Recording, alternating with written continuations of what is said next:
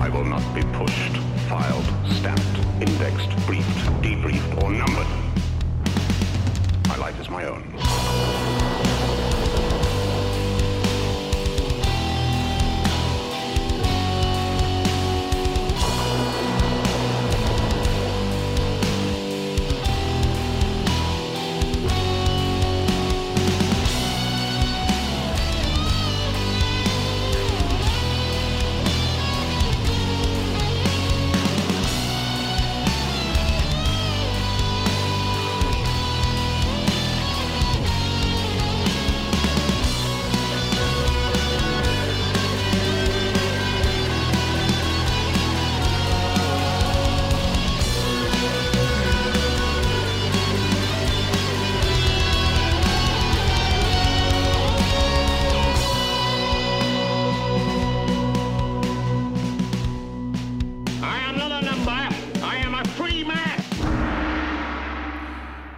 Salut tout le monde, bienvenue dans le podcast. Euh, ceux qui sont nouveaux, ben, bienvenue, s'il y en a. J'imagine qu'il y a tout le temps des gens nouveaux, parce que les statistiques euh, connaissent quand même une certaine croissance. Je ne dirais pas que c'est une croissance effrénée, il ne faut pas capoter non plus, mais les podcasts sur euh, l'Ukraine, notamment discussion avec Jean-François Caron, ça a fait... ça a fait euh, 2000 quelques écoutes seulement sur les plateformes de streaming. Euh, ensuite, on a eu un genre de 3000 sur YouTube. Et euh, on a eu aussi euh, quand même un bon succès pour le deuxième, un peu moins que le premier. Je pense que les gens ont, on en ont eu peut-être assez de un pour se faire une tête. C'est pour ça que je ne veux pas revenir là-dessus outre mesure, autre que c'est drôle. je- Regarde, mentionnons ça au passage. Je vous avertis, ce podcast-là, je ne l'ai pas. C'est-à-dire que je, je sais ce que je vais vous dire, je sais où je m'en vais en gros, mais je n'ai pas noté nécessairement tout point par point ce que j'avais envie de jaser. Fait que euh, on va y aller comme suit. Fait que voyage à l'intérieur de ma tête. Hein, C'est beau, dit comme ça. Euh, je fouillais sur les trucs de, de Russie et d'Ukraine juste pour euh, me faire une tête un peu plus on se remet en, je pense je pense que ça c'est un exercice qui est sain hein. se remettre en cause tout le temps remettre en question nos tu te dis bon ok là je pense ça par rapport à quelque chose. Est-ce que je pense vraiment ça ou j'ai été influencé par des gens? Est-ce que est-ce que c'est vraiment de ça que je parle? Euh, est-ce que c'est vraiment ce que je pense par rapport à tel sujet? Des fois on retourne lire on retourne se documenter on retourne euh, essayer de prendre conscience de, de peut-être nos contradictions là-dessus. Puis je suis tombé sur de quoi qui me fait rire. Euh, vous avez peut-être vu l'article de la presse qui date d'il y a quelques années sur, euh, sur l'Ukraine, où il, où il disait en gros complètement l'inverse de ce qu'il raconte aujourd'hui. Euh, Aujourd'hui, on nous dit que Poutine est un malade mental, il a envahi l'Ukraine. Les Ukrainiens, bon, c'est une grande démocratie, etc. Bon, c'est un peu de la bullshit, tout ça. là. Il y a un conflit qui date quand même d'un certain temps, puis bref, il y a toutes sortes d'affaires là-dedans. C'est sûr que l'agresseur est toujours à condamner, puis moi, ben, vous me connaissez dans le podcast, une perspective euh, libérale, libertarienne. Donc, c'est évidemment, c'est pas moi qui va aller défendre le fait qu'un État prend d'assaut un autre État puis en écrase un ou l'autre. Là-dedans, je pense que les deux peuples sont, euh, sont à quelque part des victimes, les Ukrainiens en tête de liste. À, la différence près que les Ukrainiens ont le support de la communauté internationale, les Russes, à mon avis, euh, au bout de tout ça, vont être abandonnés à leur régime un peu tout croche. Mais euh, je sais pas si vous connaissez le blog, le journal euh, québécois Presse-toi à gauche. Donc, c'est un, c'est, un journal euh, québécois, un média en ligne québécois euh, qui existe encore, qui est mis à jour. Regarde, tu vois, je suis sur Internet en ce moment, édition du 29 mars 2022. Donc, c'est, c'est à jour au moment où moi j'enregistre. Je ne sais pas quand, si vous écoutez le podcast dans 4 ans, peut-être que ça n'existe plus. Mais euh, quand on va dans la barre de recherche, qui est juste en dessous d'ailleurs de la date, puis on, et on inscrit Ukraine, euh, pas besoin de descendre très loin avant de tomber sur cet article. Euh, donc, juste vous rappeler qu'aujourd'hui, qu'est-ce qu'on nous raconte? On nous dit que euh, on nous dit que finalement, la Russie, ce qu'ils disent à propos de l'Ukraine, l'histoire de la dénazification, tout, c'est de la propagande. Bon, OK, moi, j'ai pas de problème avec ça. Parfait. Voici le texte que j'ai trouvé. Ukraine, deux points, quand les nazis mènent le bal. Écrit par Geoffroy Gérard Legros, mardi le 10 décembre 2013. Euh, c'est quand même assez incroyable. Euh, comme titre, déjà, je me dis, bon, OK, peut-être que c'est un peu ironique. Je vais vous lire juste un petit bout. Ce qui se passe déjà en Europe, en Hongrie, mais aussi dans les Pays-Bas, rend cette information crédible. Svoboda n'est pas un parti national-socialiste comme on peut le lire partout, mais avec toute l'équivoque que peut comporter dans le texte, la traduction bien placée d'un label partisan adopté sur le tard euh, est un dirigeant nazi. Svoboda est un parti nazi et ce sont des emblèmes nazis et des mots d'ordre nazis que répercutent journaux et télé qui font leur louange qui font leur chou gras de la crise ukrainienne. De même, les groupes élus du mouvement, parenthèse, qui ont assailli le Parlement slovène en 2010 n'étaient pas, comme on a pu le lire, des jeunes révoltés.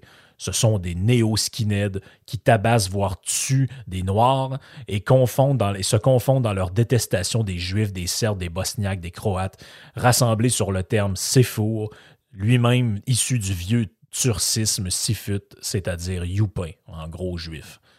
Euh, Negro, Youpin, Roustov, ils sont dans le collimateur de la quatrième force politique ukrainienne depuis 2012, le parti nazi et pro-européen ukrainien Svoboda, locomotive des manifestations qui se déroulent en Ukraine depuis deux semaines, un premier rôle qui couronne dix années de dédiabolisation toute formelle et obtient un label révolutionnaire et démocratique grâce aux médias occidentaux un label révolutionnaire et démocratique grâce aux médias occidentaux. Et puis là, il y a des images de Svoboda avec des, des, des genres de croix gammées ou je sais pas trop. Là. Euh, on a des gens avec un, espèce de dossard jaune sur le bras. Ça ressemble en tout point au signe des, SS, mais comme avec une barre. Euh, euh, dans le milieu. Bref, on nous parle là-dedans que les médias se font le relais d'un discours qui est anti-russe euh, etc. Euh, bon, il nous dit qu'il faut traquer l'antisémitisme, le racisme, etc. Donc, c'est euh, c'est un virage à 180 degrés. Je sais pas ce que les autres racontent sur, la Russie en ce moment. Je serais curieux de voir. mais de ce que je comprends, ils ont l'air assez neutres. Ils ont l'air assez ben, tu vois, regarde, j'ai un, article ici qui s'appelle Non à la guerre de Poutine, ni Washington ni Moscou, solidarité mondiale contre la guerre. Bon, OK, ils ont l'air d'avoir une perspective neutre. Euh, bon, ils ont, l'air d'avoir gardé l'espèce de perspective qu'a un gars comme euh, Alexis Tyrell, le chef du Parti vert du Québec. C'est des gens qui sont, je dirais, cohérents avec les niaiseries qu'ils disaient avant. Donc, moi, ça, je trouve qu'au moins, ça, ça, le, ça le mérite d'être clair. Mais pour une partie des gens, je veux dire, la presse, gens, des, gens qui se, sont, fait le relais de ce genre d'article-là, ça commence à être gênant. Ça commence à être gênant que vous ayez écrit, que vous, ayez écrit il y a quelques années complètement l'inverse de ce que vous racontez aujourd'hui. C'est comme si, mettons, euh, je sais pas moi, je nommerai pas de nom, mais il y, a, un gars qui avait un genre de blog, un genre de blog libertarien. Euh, et lui, il, dit, a fait des textes pour dire que la grippe H1N1, c'est un genre de complot, tout ça. Et aujourd'hui, il est devenu un militant hystérique de la, secte sanitariste. Donc, c'est. Moi, tu vois, ces genres de, de virages à 180 degrés-là, moi, je les trouve spectaculaires. Je ne sais pas comment ces gens-là font pour passer d'un extrême à l'autre tout le temps. Parce que on va s'entendre, le discours, le, passage d'un discours à l'autre, c'est deux discours extrêmes. D'aller dire que l'Ukraine, c'est une place qui, a juste des nazis quasiment, puis que c'est quasiment le Troisième Reich, c'est un discours extrême. Évidemment que c'est faux. Oui, ces genres de milices un peu bizarres-là. Oui, il doit y avoir des partis euh, qui sont extrémistes, etc., mais ça ne représente pas l'entièreté du pays. Par contre, d'aller dire que ça n'existe pas, c'est un mensonge. C'est carrément un mensonge. Fait bref, je voulais le mentionner au passage parce que je trouve ça incroyable. Je trouve ça incroyable que ces gens-là puissent avoir viré leur capot de bord à ce point-là, fait un virage à 180 degrés sur toutes les questions. Euh, ils peuvent nous dire tout puis n'importe quoi dans l'espace de très peu de temps. Bref, c'est quand même assez euh, particulier. Je vais revenir sur un petit texte que j'ai écrit aussi, euh, puis ça va nous amener tranquillement, pas vite, vers un peu le, sujet du jour. Ça s'appelle La Nouvelle Monarchie. Donc, ceux qui me suivent sur Patreon l'ont vu passer, ont pu le lire. Euh, ceux qui ne me suivent pas là-dessus, ben, l'ont, l'ont, pas eu en primeur. Mais bref, qu'est-ce que je racontais dans ce, petit, texte-là? Je le, le referai pas, euh, je, ne vous le relirai pas, contrairement à ce que j'ai fait la dernière fois. Mais Bref, je parle dans le livre que dans les années 20, je parle dans, le texte, c'est-à-dire pas le livre, mais dans les années 20, il y a eu une histoire au Canada qui s'est appelée l'affaire King Bing.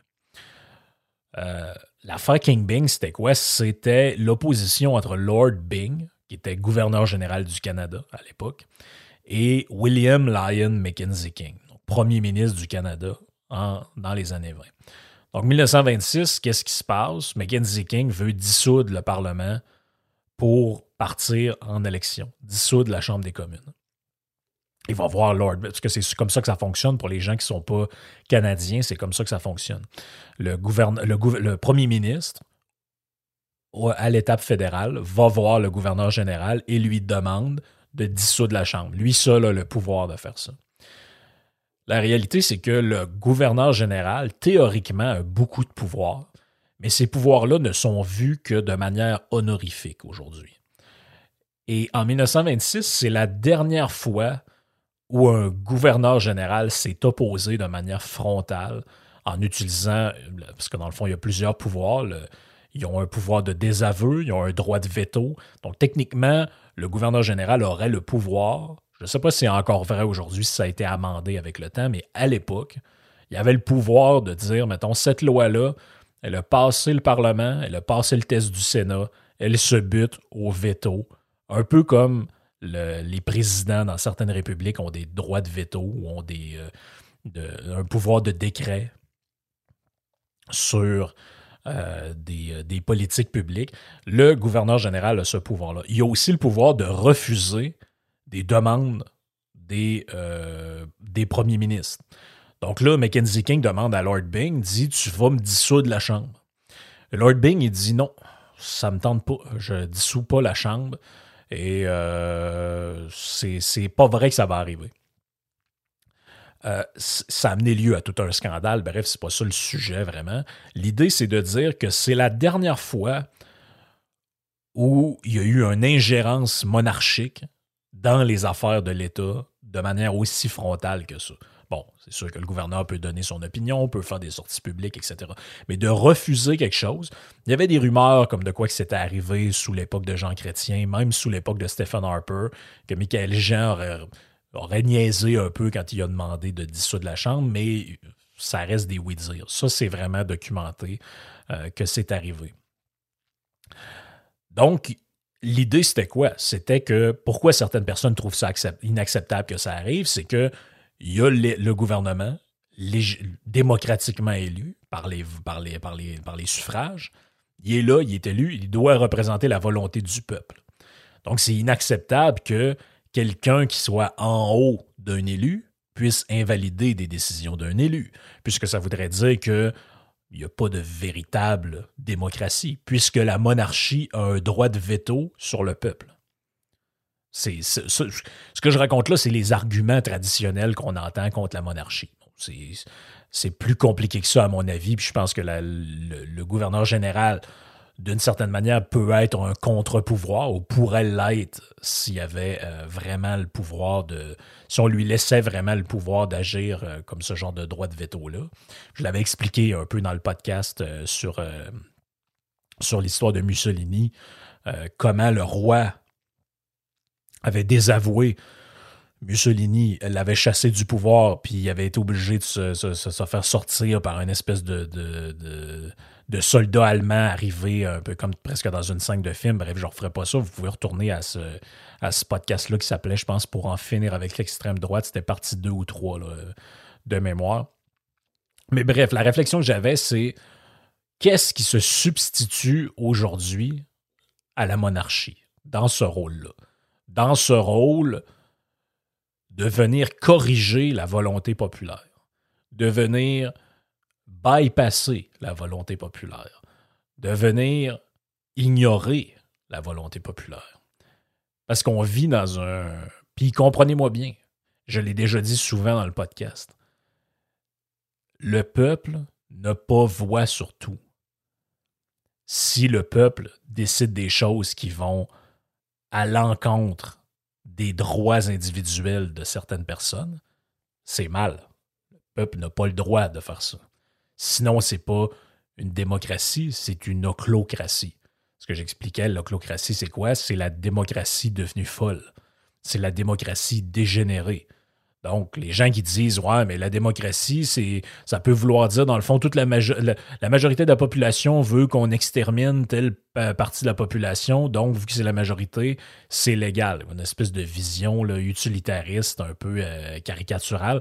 Non, ça, c'est l'oclocratie. La, volonté populaire ne peut jamais aller. C'est pour ça qu'il y a des constitutions, c'est pour ça qu'il y a toutes sortes de choses comme ça, des, chartes. Bon, mais ça, c'est pour garantir les droits des minorités, les droits individuels. Et euh, parfois, ça peut nous choquer, mais un jour, ça peut nous servir. Mais il y a quelque chose quand même là-dedans. Qu'est-ce qui vient se substituer, disons bypasser la volonté du peuple? Il y a une espèce de y, a un, cheval dans la salle de bain, comme disait Yves Landry, où il y a un éléphant dans la pièce, comme le veut l'expression consacrée. Il y a un monarque métaphorique qui, qui règne depuis peu dans nos démocraties. Il n'est pas là tout le temps, il n'est pas là nécessairement pour, sur tous les sujets, mais souvent il est présent. Il n'y a pas de nom, il n'y a pas de voix officielle, il n'y a pas de représentant officiel, il n'y a pas de délégué, on ne peut pas savoir qui parle en son nom nécessairement, mais il est là. Et ce monarque-là, c'est l'environnement c'est le climat. Voici quelques exemples. Le projet GNL Québec. Ça, c'est un projet, pour les gens qui ne sont pas du Québec ou qui ne sont pas familiers avec ce dossier-là, c'était un projet qui devait liquéfier du gaz naturel dans un port à Saguenay, qu'on met ça sur des bateaux et qu'on envoie ça dans des pays européens ou un peu ailleurs ça fait drôle de parler de l'Ukraine dans le début de podcast, c'est carrément relié à ce genre de truc-là. C'est pour permettre, c'était, nous dit-on, pour permettre euh, à des pays de se libérer de l'emprise certaines places douteuses où ils sont obligés d'acheter leurs ressources naturelles. Si on le fait, bon, ben, ça permet, ça crée de la richesse d'un, et euh, ça permet peut-être à des gens de s'affranchir de dépendances économiques douteuses, dont avec la Russie. Mais ça, c'est pas le point. Le point n'est pas là. Le point, c'est que la majorité des gens, même il y a un sondage qui avait été fait auprès de la région concernée, parce que les gens de l'Estrie, je ne vois pas qu'est-ce qu'ils ont à foutre de, répondre à ces sondages-là, mais les gens de la, place, ceux chez qui ça crée de l'emploi, chez qui il allait avoir ce, allait avoir ce projet-là, qu'est-ce qu'ils disaient? Ben, il y a plusieurs sondages qui ont été faits, mais il y en a un que j'ai retrouvé. 85% des gens sondés dans la région se disaient en faveur du projet. Qui les représentait? Un certain Sylvain Godreau. Et lui, qu'est-ce qu'il a fait? Il a tout fait pour faire dérailler le projet avec, évidemment, les solidaires, les écologistes, qui n'ont d'écologistes c'est de solidaires souvent que le nom, mais c'est ce qu'ils ont fait. Ils ont réussi. Ils ont réussi à faire dérailler le projet. Et euh, il y a eu une espèce de rapport du BAP, on reviendra après, qui est un rapport d'évaluation environnementale, qui était défavorable. Donc, les élus contre la volonté populaire et les évaluations environnementales contre la volonté populaire. Évidemment, le projet est à l'eau. La région de Québec, la capitale du Québec, notre euh, l'accent d'Amérique, bref, trouver euh, tout ce que vous voulez euh, comme qualificatif. La ville de Québec a une espèce de particularité historique très étrange. il y avait un pont qui reliait la rive nord et la rive sud de la région. Dans les années 70, ils ont décidé de faire un second pont et ils l'ont sacré à peu près à 100 mètres l'un de l'autre. Les deux ponts sont collés. Donc, évidemment, ça a créé un développement très étrange, c'est-à-dire que tout s'est concentré vers les deux extrémités des ponts. Le développement s'est fait à l'ouest de la ville parce que c'est là que les ponts sont, etc., etc. Bref, pas, pas besoin de revenir sur le truc. Et ça fait très longtemps qu'on parle qu'on a besoin d'un troisième pont, d'un troisième lien, d'une nouvelle connexion entre les rives qui serait de l'autre extrémité de la ville pour éviter que tout le transport de marchandises, tous les gens qui ont à se déplacer, traversent la ville au complet, prennent un des deux ponts qui sont collés et vont de l'autre côté. Les citoyens de Québec, de Lévis, les deux villes reliées par l'éventuel lien, il y a eu plusieurs sondages qui sont faits. Ils sont en faveur du projet. Ils sont en faveur de cette idée-là. Ils ont d'ailleurs élu le gouvernement qu'on a actuellement sur cette promesse-là. Pourtant, le maire de Québec, l'ancien maire de Québec, le Parti Québec solidaire, le Parti québécois, le Parti libéral, et même maintenant la CAQ semblent déterminés à ce qu'il n'y ait pas de projet. Ou en tout cas, s'il y en a un, ça va être une affaire avec un train dans le milieu, euh, une seule voie automobile, bref, un projet qui est tout l'inverse de ce que les gens veulent. Encore une fois, volonté populaire, c'est pas important. Un autre projet, dernier exemple, le tramway. Euh, dans la ville de Québec, on a décidé, bon, ça prend un système de transport en commun. Sorti tout droit de son chapeau, on ne sait pas trop comment, l'ancien maire de Québec propose ce projet-là. Personne ne savait trop vu ça venir. C'est présenté comme ça, ça va se faire. Il n'y a pas de référendum, il n'y a pas de consultation réelle, il n'y a pas grand-chose. Euh, le pire dans tout ça, c'est que le maire de Québec lui-même, l'ancien maire, avant de proposer ce projet-là, s'était lui-même maintes fois déclaré contre le projet. Il a été élu la dernière fois en 2018 ou 2017. Et voici ce que j'ai le 14 octobre 2017. Régis Labaume s'oppose toujours au tramway. Il a réitéré son opposition à un projet de tramway à Québec, affirmant que la vision de son équipe était un système de transport structurant qui desservira aussi le nord et l'est de la ville. Donc, il était contre l'idée d'un tramway. Un coup élu, il nous est arrivé avec ça. Bref, c'est son choix, c'est son affaire. Il y a différents sondages qui ont été faits. Le dernier en date montre que le projet a à peu près 40% d'appui il y a moins d'une personne sur deux dans la ville qui veut le projet. Pourtant, Québec solidaire, le Parti québécois, le Parti libéral, la CAQ, le maire de Québec, certains maires avoisinants, tous ces gens-là sont pour. La volonté populaire, pas très intéressant. Qu'est-ce qu'on en a à foutre? Le maire de Québec s'est même allé jusqu'à nous dire, et c'est une citation, Vous aurez le tramway, parce qu'on ne peut pas se permettre de léguer le futur qu'on a aux futures générations. L'Antarctique fond. C'est pas une blague. C'est vraiment ça qu'il a dit. Un autre projet d'ailleurs que le BAP, le Bureau d'évaluation des projets en environnement, nous a dit que c'était un mauvais projet. Il ne desservait pas les banlieues. C'était un projet qui coûtait trop cher par rapport aux objectifs qui étaient donnés. Bref, c'est un mauvais projet. Eh bien, imaginez-vous donc que pour le projet GNL, le BAP, c'est la meilleure invention depuis le pain tranché.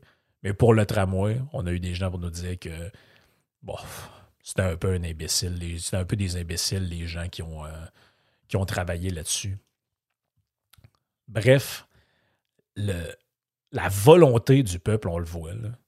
Les gens ont trouvé quelque chose de génial pour essayer de la bypasser c'est l'environnement.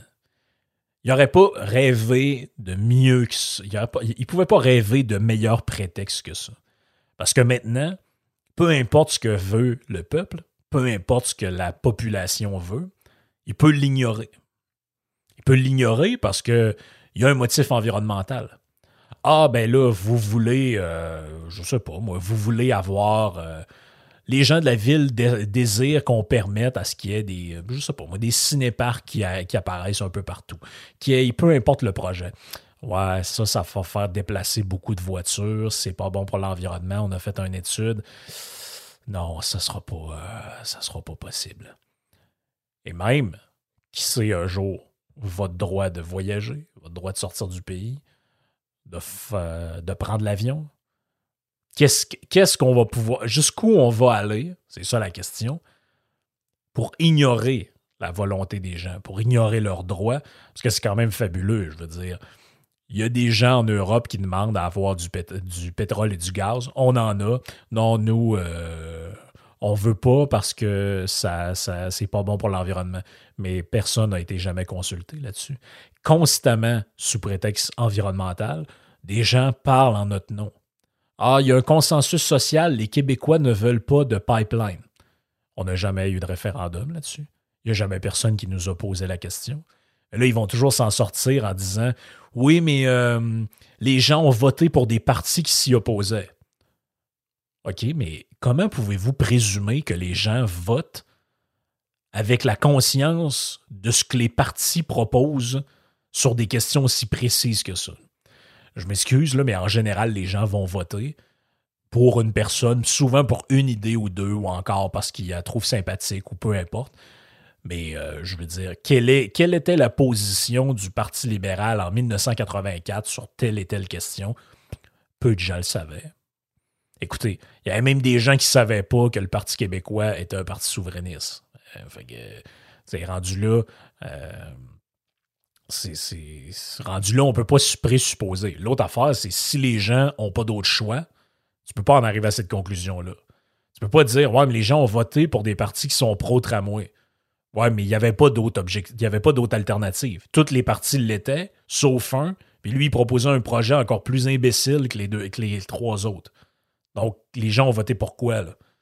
À ce compte-là, on va prendre les abstentionnistes qui sont majoritaires, puis on va leur dire, ben, c'est les gens qui n'ont pas voté, on considère qu'ils étaient contre le tramway. On pourrait faire ça aussi, tant qu'à être dans la démagogie. On pourrait penser que les gens sont donc mal informés, puis que leur volonté, ben, dans le fond, c'est pour ça qu'on a le droit de la, la, la bypasser, qu'on a le droit de la violer. Mais malheureusement, euh, c'est pas comme ça que ça marche. On vit dans une démocratie que ça vous plaise ou pas. La démocratie, ça peut pas juste être un argument qu'on invoque quand c'est le temps d'aller bombarder des gens dans d'autres pays pour leur apprendre comment c'est beau la démocratie. La démocratie, c'est tu prends ce qui vient qui fait ton affaire, mais tu prends aussi ce qui vient qui fait pas ton affaire. Et malheureusement, on sent que l'excuse environnementale, qui n'est pas tant, à mon avis, vraiment de la conviction de la part de ces gens-là. J'ai pas vraiment l'impression qu'ils croient à leur connerie quand ils nous disent faut faire ça pour sauver la Terre. J'ai vraiment l'impression que c'est beaucoup plus parce qu'ils ont des projets qu'ils veulent faire pour toutes sortes de raisons.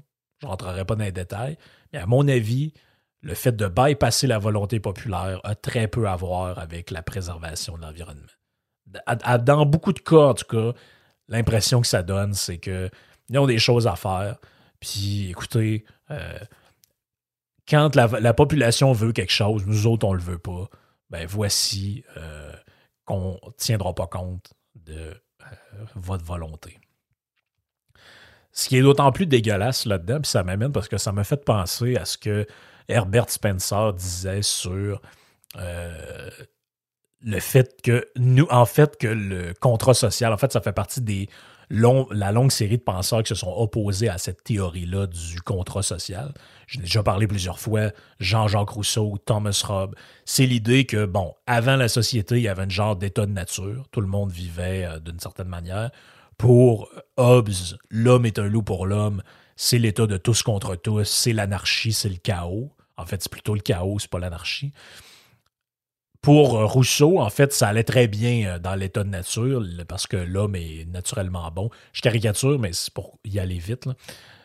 Et c'est la société qui nous a corrompus. Donc, c'est là que les euh, inégalités des richesses sont arrivées, etc. Bon, pour des penseurs comme Spencer, c'est plus ou moins comme ça que ça s'est passé. Donc, lui, croyait, ce qui est drôle, pareil, avec Herbert Spencer, qui est un sociologue et philosophe anglais. C'est un, des premiers défenseurs de l'évolutionnisme. Donc, pas mal contemporain, je dirais, de Charles Darwin. Euh, on, l'a accusé d'ailleurs de toutes sortes de trucs parce qu'on disait qu'il euh, adaptait la théorie de l'évolution à la société dans, sa sociologie, donc ça faisait de lui un darwiniste social. Ça, c'est une espèce d'étiquette qu'on colle aux gens. C'est comme si vous aviez le choléra, en gros. Euh, mais bref, quand même fait des trucs intéressants. Spencer, c'était un c'est un anti-étatiste, c'est un libéral quand même assez, euh, assez intense. Ça a été dès le départ je pense que ça lui donne un certain mérite, un défenseur de la théorie de l'évolution, de l'évolutionnisme. Ce, que beaucoup de monde ont rejeté dès le départ, parce qu'il était accroché à une, ancienne, ancienne vision de, de, la nature. Mais bref, euh, Spencer, qu'est-ce qu'il racontait là-dedans? Juste pour vous donner les, années, pour vous situer, Spencer, né en 1920, mort en 19, né en 1820, mort en 1903. Et vous voyez, Charles Darwin, lui, né en 1809, mort en 1882. Donc, je dirais qu'il est, quelques années euh, plus vieux, que 12 ans plus vieux que 12 euh, ans plus jeune, c'est-à-dire que Charles Darwin.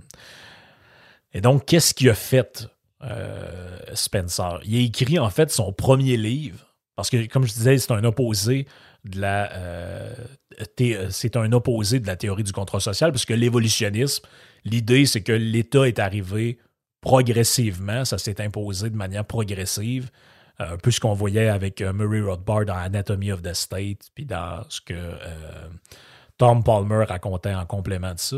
Mais c'est qu'il n'y a pas eu de moment où il y a un contrat qui s'est signé. Oubliez ça, c'est jamais arrivé. Puis il n'y a pas eu de.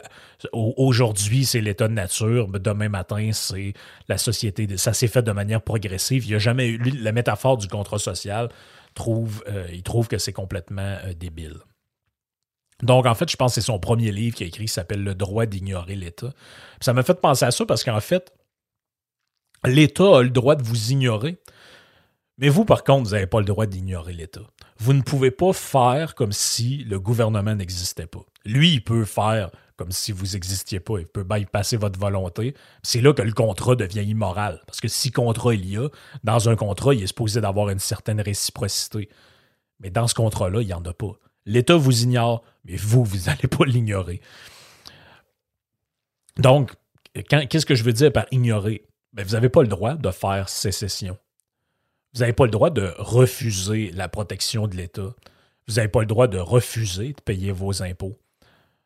Euh, lui, il plaide pour ça dans son livre, mais le fait qu'il plaide pour ça, ça nous montre en fait qu'on ne peut pas l'être. Donc, il dit l'individu séparatiste, séparatiste au sens qu'il veut se séparer de l'État, techniquement, il nuit à personne s'il veut faire ça. Moi, si je décide que j'appartiens plus au gouvernement du Québec, je m'en vais vivre dans le bois quelque part, je paye plus mes impôts, je remplis plus ma carte d'assurance maladie, je fais plus rien. Euh, je sais pas ce qui est prévu dans ce cas-là au niveau de la loi, mais je suis pas mal persuadé que c'est illégal de faire ça. Je ne peux pas ne plus être un citoyen. À mon avis, je n'ai pas de preuve de ça, mais il me semble que c'est impossible. vous ne pouvez pas ignorer l'État. Parce que tant que vous êtes sur son territoire, vous êtes soumis, vous êtes soumis à sa juridiction. Lui, il peut vous ignorer, mais pas vous. On dit de Spencer qui disait que son idée, c'était que euh, il, part un peu du constat que l'État, il devrait exister que pour réprimer les crimes. Donc, il dit si on vit dans un monde civilisé ou puis pacifique où les gens euh, s'entendent entre eux autres, je vois pas pourquoi il devrait avoir l'État qui vient se mettre là-dedans. Et lui, il parle d'une espèce de monde dans le futur où les gens vont être esclaves, etc., parce qu'il voit la progression de l'État qui prend de moins en moins compte des droits de l'individu, mais qui prend de plus en plus compte de l'État là-dedans. En fait, c'est ce que euh, il dit. En fait, il dit vraiment avant son temps, je pense que c'est de lui qui s'est inspiré euh, Hayek sur euh, The Road to Serfdom, dans le fond, la route de la servitude, dont j'avais déjà fait un podcast là-dessus. Euh, puis pourquoi il parle de l'esclavage? Il dit la réponse est simple, tout socialisme implique l'esclavage. Quand même incroyable, pareil que le gars pensait à ça en dans les années 1800. Et lui, il est vraiment pas non plus. C'est pour ça que je dis que c'est quand même complexe à, cerner parce que c'est facile de tomber dans l'un ou l'autre euh, des deux opposés. C'est-à-dire que lui, il, ne veut pas subir la tyrannie de la majorité. Donc, c'est ce que j'expliquais un peu avant, c'est que le peuple est souverain, mais le peuple ne peut pas imposer tout aux autres. C'est ça, en fait, tout le paradoxe de la démocratie. Le paradoxe, ou disons la complexité. C'est pas vraiment un paradoxe, mais c'est ce qui fait la complexité. Spencer, dans tout ça, ben, il interroge les, les limites de notre obéissance aux lois. Euh, comme je dis, il va vraiment s'opposer à tout ce qui est contrat social, avec l'idée que, dans le fond, les autorités qui sont là, ils créeraient des. Ils vont créer eux autres des lois comme ça, un peu euh, du néant à partir de rien. Et la justice, ça va devenir le fait de, euh, de respecter ces lois-là. Donc, dans le fond, je pense qu'on l'a bien vu là, pendant la crise des deux dernières années. Le gouvernement arrive et met des décrets. Il n'a jamais consulté personne pour ça. Il fait ce qu'il a envie de faire. Puis, ben, vous devez répondre à ça de manière positive. Vous devez, euh, vous devez absolument respecter ces nouveaux décrets-là qui sortent de nulle part, qui n'ont jamais été négociés par personne, que jamais personne qui vous a sondé, il n'y a jamais rien eu, tout ça. Mais euh, vous devez le faire. En fait, c'est votre responsabilité. C'est votre. Vous, avez, vous, ne pouvez pas vous soustraire à ça. Bon, ben, ben, en fait, vous pouvez, mais sous peine d'amende, éventuellement, de vous ramasser en prison euh, si jamais ça, ça, ça, si jamais ça dérape absolument. lui, ce qu'il dit là-dedans, c'est l'importance du libéralisme puis de la liberté dans tout ça. C'est pour ça que, ça, comme je vous disais, c'est un anti-étatiste.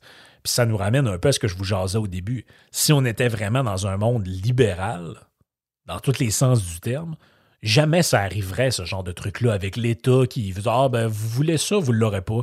Vous voulez pas ça, ben, vous allez l'avoir pareil. Parce que pourquoi? Parce que la fonction du libéralisme, c'est de mettre des limites au pouvoir. À l'époque, c'était le pouvoir des rois, mais aujourd'hui, c'est le pouvoir des monarques euh, au sens large, c'est le pouvoir des élus. Euh, donc, la fonction de tout ça, la fonction du libéralisme, la fonction de la liberté, des contre-pouvoirs, de toutes ces affaires-là, c'est de limiter les pouvoirs de l'État. Parce qu'au final, l'État, qu'est-ce qu'il veut? Qu'est-ce qu'il veut, l'État? Je comprends, l'État, c'est pas une personne, c'est pas un être vivant. Mais c'est comme disait Hobbes, puis là-dessus il avait raison, l'État, c'est un léviathan, qui est un espèce de monstre dans la Bible, le léviathan. Donc, qu'est-ce qu'elle veut, la, qu'est-ce qu'elle veut la bête, au fond? Ben, elle n'a pas de volonté qui est propre dans le sens que, en fait, qu'est-ce que c'est? C'est l'ensemble des individus qui la, qui la composent. Mais quel est l'avantage de ces gens-là? Quels sont leurs incitatifs? C'est de prendre de plus en plus de place dans le réel.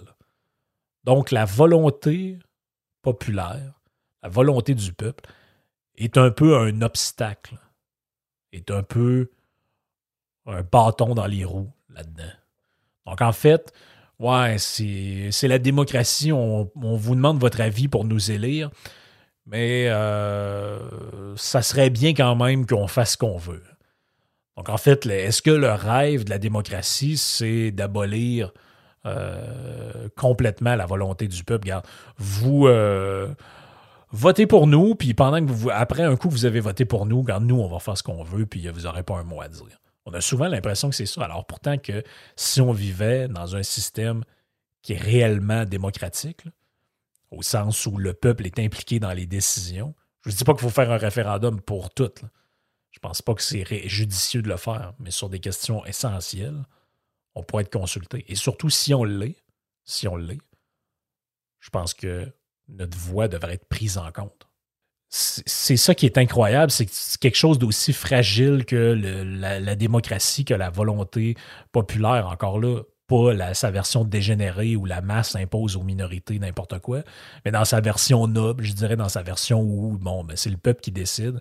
Puis à un moment donné, si le peuple veut, quelque chose qui est raisonnable, euh, qui ne brime pas personne, ben, on devrait le faire. Puis s'il veut pas quelque chose, on devrait pas lui imposer non plus.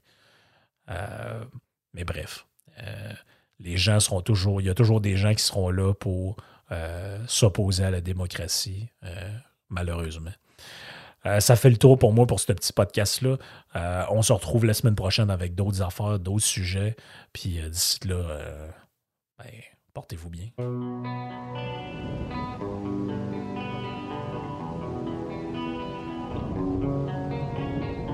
I will not be pushed, filed, stamped, indexed, briefed, debriefed, or numbered.